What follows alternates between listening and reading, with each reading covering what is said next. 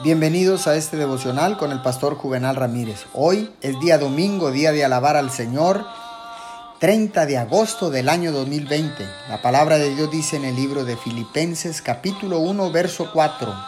En todas mis oraciones por todos ustedes siempre oro con alegría. Más oración no sucederá de manera automática.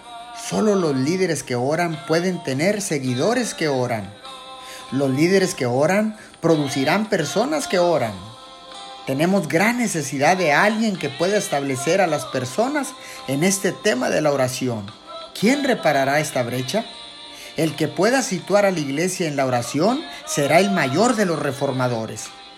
Si esto se cumple, nuestras oraciones, nuestra fe, nuestra vida y nuestro ministerio adoptarán una forma tan radical y agresiva que causarán avivamiento espiritual en las personas, en la iglesia, en las ciudades y en las naciones de la tierra. Oremos, Padre Celestial, gracias por cada uno de los líderes que oran.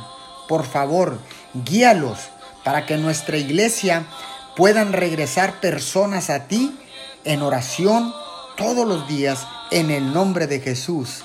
Amén y amén.